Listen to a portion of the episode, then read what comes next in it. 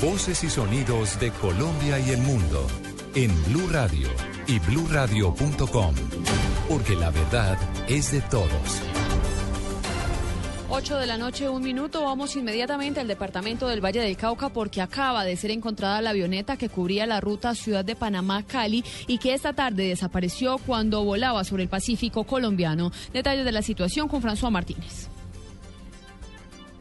Así es, Lexi acaba de confirmar la Fuerza Aérea Colombiana el hallazgo de la aeronave tipo Cessna 206 que cubría la ruta Panamá-Cali que desapareció esta tarde en el Pacífico colombiano.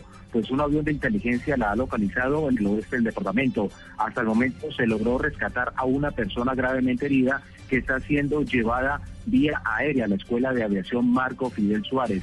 Ya está el equipo de urgencia listo para recibirlo y remitirlo a la clínica Fundación Valle de Lili. La información inicial es que otras tres personas iban en la aeronave. En cuestión de minutos, el comando de la Fuerza Aérea en el occidente colombiano entregará detalles, pues estas otras tres personas no se han logrado localizar. Desde la capital del Valle, François Martínez, Blue Radio.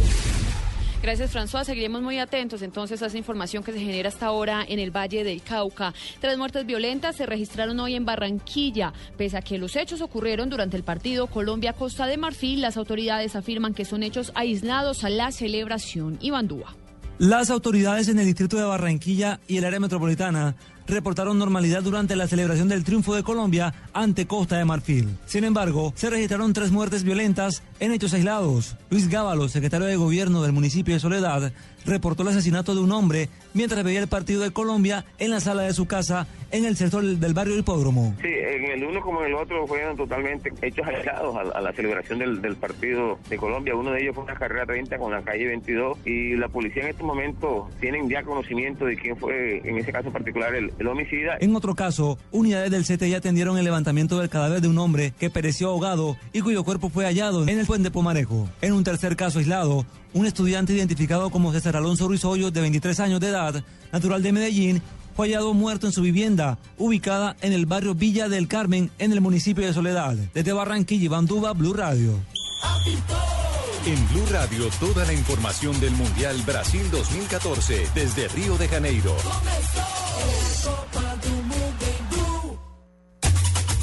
8 de la noche, 4 minutos. El segundo partido del Grupo C entre Japón y Grecia terminó con empate sin goles. Los dirigidos por Fernando Santos se enfrentarán ahora a Costa de Marfil en la tercera fecha para definir el segundo clasificado a octavos de final. Detalles desde Brasilia con Juan Pablo Hernández. Muy buenas noches. Grecia y Japón igualaron sin goles y dieron la clasificación directa al seleccionado colombiano a octavos de final. Ahora tendrán que jugarse la última carta en la última fecha para así conseguir el cupo a la siguiente fase. Recordemos que Grecia suma un punto, Japón suma una unidad, mientras que Colombia es líder del grupo con seis puntos. Segundo se encuentra Costa de Marfil. Este fue un informe de Juan Pablo Hernández para Blue Radio. Y en Bogotá, las medidas de ley seca y pico y placa generaron una reducción en las riñas y también en los hechos violentos. Esto comparado con lo que ocurrió durante la celebración del anterior partido de la Selección Colombia. Daniela Morales. El balance que han entregado las autoridades hasta el momento son 53 establecimientos sellados por violar la ley seca. Igualmente por este mismo delito fueron conducidas a la UPJ 107 personas. Además, se registraron nueve personas heridas y 90 comparendos a conductores sorprendidos violando el pico y placa. El balance final lo entregó el coronel Juan Carlos Vargas. Hay siete personas capturadas producto de las lesiones causadas a tres uniformados y, dos vehículos de la policía que fueron averiados. No se han presentado homicidios durante el día.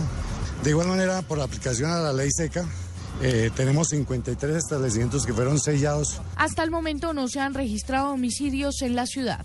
Daniela Morales, Blue Radio. Y la imprudencia de algunos hinchas y las dificultades en la movilidad no lograron empañar la gran celebración que se vivió en las calles de Bogotá. La ciudad se vistió de amarillo, azul y rojo para respaldar a nuestra selección. Carlos Alberto González. El júbilo y la euforia estallaron con el primero de Colombia. Manejamos 18 minutos, vibra el palpita el corazón colombiano por otra victoria, la pelota arriba.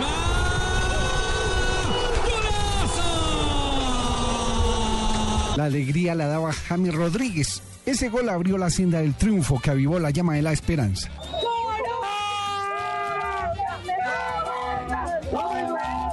El jubilo llegó al techo con el segundo de Colombia, pero Costa de Marfil no fue un hueso fácil de roer y nos metió susto. Muy sufrido, casi me muero después del gol de, de Costa de Marfil, pero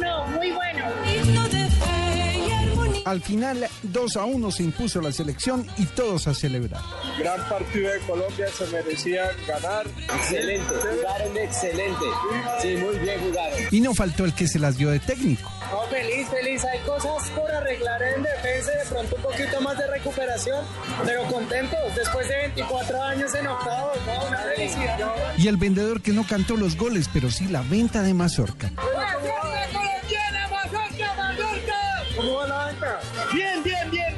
Ese triunfo, muy bueno, muy bueno. Así, Colombia festejó al obtener el pasaje a la segunda ronda del Mundial.